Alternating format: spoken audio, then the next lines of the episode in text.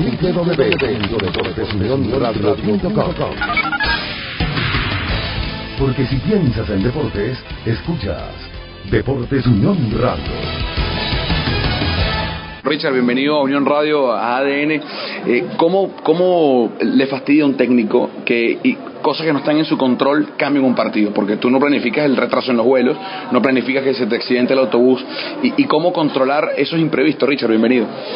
Bueno, controlar los imprevistos es imposible, ¿no? O sea, uno lo que tiene es que saber que están ahí, que pueden hacer eh, eh, efecto su, su presencia y a nosotros nos dolió porque evidentemente habíamos preparado este partido para otro resultado lamentablemente eh, esa ventaja, ese acondicionamiento de haber llegado a las 6 de la mañana fue mucha ventaja para, para un equipo como, como hoy lo trabajó Trujillano, como siempre, con ganas, con deseo.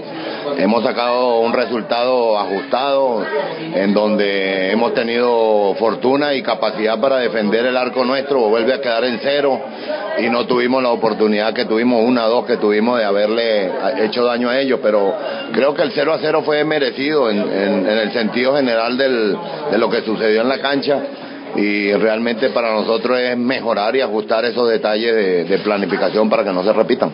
Eh, ¿Qué significa para ti, Richard, y para Mineros eh, terminar el partido con 10 y que tu último cambio sea un juvenil? Porque mucha gente hubiese pensado, no, Richard va a meter a un jugador experimentado, por ahí de repente Walter Aguilar, que, que ha jugado de lateral, pero termines con dos juveniles, Richard, y eh, explíquenle un poco a la gente que nos escucha por dónde pasó el planteamiento y, y por qué no debe sorprenderle esto a la gente. No, bueno, Kevin Moreno ha tenido partidos en Copa Venezuela muy buenos, ha hecho ya sus presentaciones de debutante en el fútbol profesional con esos partidos y lo ha cumplido. No era para nosotros ninguna ninguna carta al, al, al, al azar, sino una carta que ha demostrado que tiene condiciones, un muchacho que sabe defender el juego aéreo y ellos lo que había que defender en ese momento era el pelotazo aéreo, que era lo que estaban apostando y creo que cumplió en, en ese momento. Eh, profe, la, las exigencias internas aumentan. Eh, este es un plantel que obviamente se armó para ser campeón, pero también las exigencias externas. Se armó Atlético Venezuela, se armó Carabobo, se armó Táchira. Eh, el Caracas siempre sigue siendo un equipo competitivo. desde que regresaste al fútbol nacional incluso en etapas previas, ¿habías visto un torneo tan variopinto en, en este aspecto? Bueno, creo que el crecimiento del fútbol venezolano eh, se expresa de esa manera. O sea, hoy lo que estamos viendo es sencillamente un crecimiento en horizontal que ayuda a que el futbolista venezolano tenga otras posibilidades. Siempre hablábamos que el fútbol venezolano no tenía, no tenía partidos de altísima presión, que solamente dos o tres en el año y eso realmente pues nos, nos eh, alejaba del nivel internacional. Hoy creo que poco a poco ese crecimiento horizontal de los equipos ha hecho que el fútbol cada día se haga más competitivo y, y a todos nos hace bien que ese tipo de, de crecimiento toque a muchos equipos en Venezuela. Eh, la pasión, Richard, y por ejemplo cuando hay eh, llaves de Copa Sudamericana, partidos de Copa Libertadores, incluso fases determinantes de la selección, eh, el análisis puntual, pero que a la vez puede explicar muchas cosas, es ese nos falta. Y ese nos falta puede ser algo eh, evolutivo, algo totalmente natural. ¿Cómo explicaría Richard Paz ese nos falta? Bueno, que el fútbol venezolano es muy joven. La gente no entiende eso. El fútbol venezolano es muy joven y, el, y es joven y se hizo adulto en muy, en, hace muy poco. Eh, entonces la gente está aspirando que ese hombre adulto que tuvo una juventud o, un, o, una etapa embrionaria muy larga, pues crezca de una manera violenta y no es así, eso lleva tiempo. Creo que yo me quedo con, con las clasificaciones en la sub-20, con lo que está haciendo la sub-17 clasificando ahora la sub-17 femenina, el crecimiento que están teniendo los equipos internamente, eh, la aparición de muchos entrenadores jóvenes venezolanos, la aparición de muchos jugadores de talentos jóvenes que se encuentran regados en todos los equipos venezolanos y que lo que están esperando es tener más oportunidad para salir, porque en los últimos tiempos nos hemos estancado en la salida de jugadores, porque bueno, ha habido como una igualdad de lo que está sucediendo con la selección y con los equipos. Entonces, creo que lo que nos toca, después de haber trascendido en el aspecto de la evolución nacional, ahora nos toca trascender en el ámbito internacional. Es ahí donde tenemos que seguir insistiendo, aspirar a más eh, arriesgar más. Creo que es ahí donde tenemos que seguir los venezolanos creyendo en nuestros conceptos de fútbol y veremos en un futuro cercano que esas aspiraciones de llegar a un mundial o esas aspiraciones de jugar los torneos de Libertadores y Suramericanos no para cumplir dos o tres fases, sino para aspirar a ser campeones. Yo creo que es ahí donde tenemos que seguir creciendo y la única manera es en, en estos primeros pasos de crecimiento nacional. Eh, hablaste de la Copa Libertadores, Richard, estamos con Richard Páez acá en ADN. Eh, una de las cosas que, eh, al menos que a mí me ha parecido siempre un contrasentido, es planteemos este escenario, que Richard Páez y Mineros ganen en la apertura. ¿Cómo no va a jugar Copa Libertadores de inmediato? Si el equipo viene de ganar el torneo, está en una etapa competitiva alta, el plantel viene eh, ensamblado, viene a decir, y tiene que esperar un año para jugar la Copa Libertadores de América. ¿Cómo cambiamos eso? Porque es algo que atenta directamente, Richard, contra la evolución de al menos un club al año de nuestro país. Le ha pasado a Zamora, le ha pasado a Lara, puede pasarle a tu Mineros. ¿Cómo combatimos eso, Richard? Bueno, el diseño que la configuración de este disco duro del fútbol venezolano está cambiado con respecto al torneo internacional y hay que hay que aclararlo, hay que yo digo eh, colocarlo en el nivel que nos convenga y así lo hizo Ecuador, así lo ha hecho Colombia, así lo han hecho otros países que se dieron cuenta de ese detalle y que lo pudieron hacer en base sencillamente a, a la lógica, a lo que pide esta realidad que tú estás presentando. Es así, nos dolió a nosotros en el torneo suramericana, la Copa Suramericana, que conformamos el equipo, lo transformamos, pero apenas en el tercer, cuarto partido ya estábamos jugando un torneo suramericano sin haber tenido ensamblamiento total del equipo. Hoy, si nos encuentra una, en un momento que se encuentra hoy Minero, la Copa Suramericana hubiese sido distinta. Entonces, por eso que había que empezar eh, con una configuración del torneo diferente. Pero eso es cuestión de establecer los contactos, hablar con los hombres que deciden desde el punto de vista de la federación y, y de los equipos y seguramente se puede corregir ese, ese pequeño gran detalle que nos aleja de la competencia internacional. Yo, yo dificulto que pocos técnicos o, que haya algún técnico que haya disfrutado más, Richard, de, de la gloria del Pachencho Romero, de lo que fue ese estadio. Todavía tenemos todos, y, y no se nos va a ir nunca lo que estuvimos ese día en el estadio, eh, los goles de Tetero y de Juan Arango para voltear aquel agónico 2-1 contra Bolivia en el 2013, en noviembre del 2003. Tú viviste el Pachencho Romero, de la gloria del fútbol en el estado Zulia, y acabas de pasar por ahí con Mineros, ganaste con aquel autogol y viste las condiciones en las que está el Pachencho Romero. ¿A ti cuánto te afecta en lo personal? Y si es tu opinión que en ese estadio, Richard, se debe permitir jugar fútbol de primera división.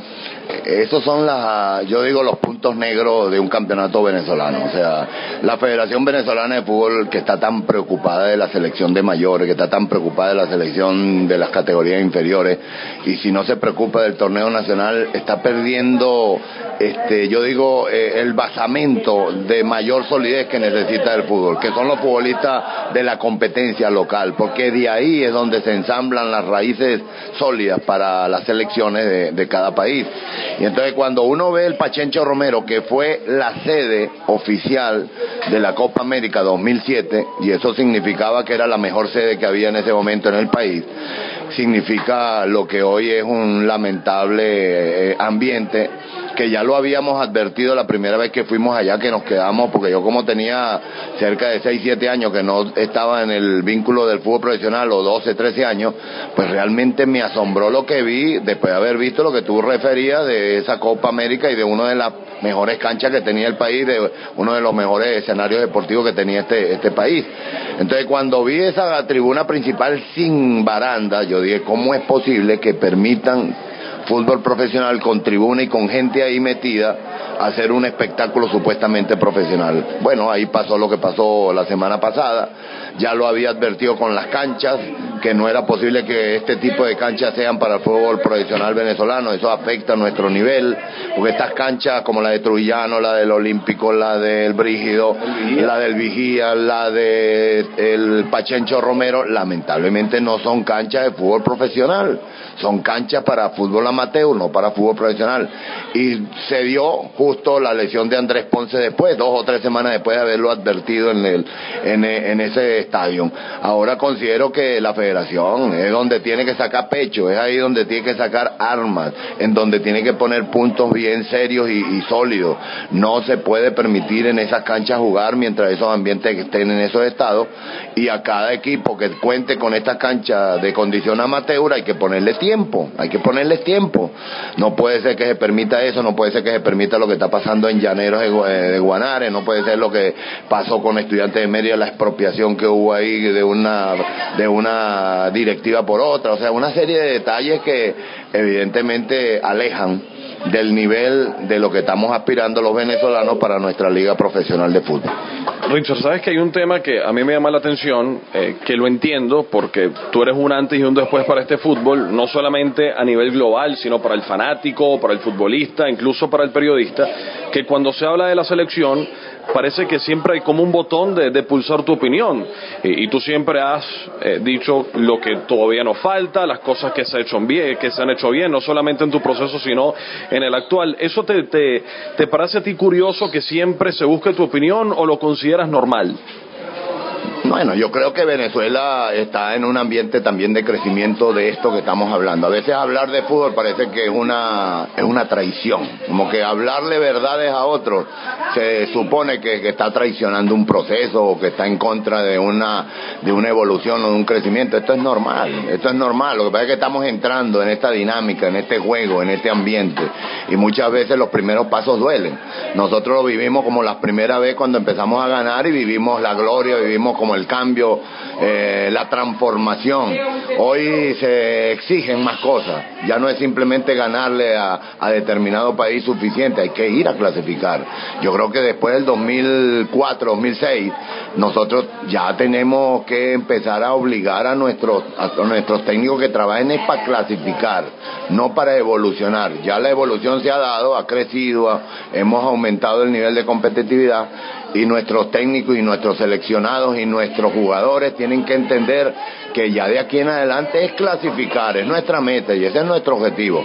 Claro, para eso no es simplemente estirar la eh, yo digo, la liga de la, de la exigencia hacia la selección. Esto es una exigencia para todos. Por eso es que cuando hablamos al principio de ese crecimiento horizontal de tantos equipos, ahí estamos ayudando a nuestro país a clasificar. Porque cada día van a aumentar más el nivel de jugadores en su, en su exigencia, en su competencia. Entonces, yo lo que digo que el fútbol venezolano va en esa evolución y, Richard Páez marcó una pauta porque duélale o le guste a los que estén en contra o a favor, pues a partir del año 2001 es que Venezuela cambió. O sea, antes no se había cambiado. Eh, algún resultado histórico tuvimos, pero resultado como para decirle al mundo Venezuela cambió fue a partir del año 2001 y fue hecho con jugadores de acá, venezolanos, no había tantos regados por el mundo. La mayoría de nuestros jugadores salían de estas condiciones de los terrenos de juego malos, en condiciones verdaderamente fuera de lo, de lo que era una competencia internacional y es por eso que esa generación es la que nunca y es por eso que a Richard Paez, por lo menos en la etapa reciente, tampoco se olvidará. Eh, hay números, Richard, estadísticas que son muy claras y, quiero pedir tu opinión con respecto a esta eliminatoria a nivel estadístico. Venezuela, al día de hoy, eh, el día que estamos grabando esta entrevista con Richard, 22 eh, de septiembre, acá en Valera, Venezuela ha sumado el 62% de los puntos posibles en casa y ha sumado solo el 25% en la carretera. Pero si uno ve cómo suman los otros países en casa, se da cuenta que Venezuela está por debajo de Ecuador, que ha sumado más del 90% de sus puntos en esta eliminatoria en Quito, Argentina, Chile, todos los que están por encima de nosotros, incluso Uruguay, han sumado más porcentaje de puntos en casa, pero también todos han sumado fuera, Richard.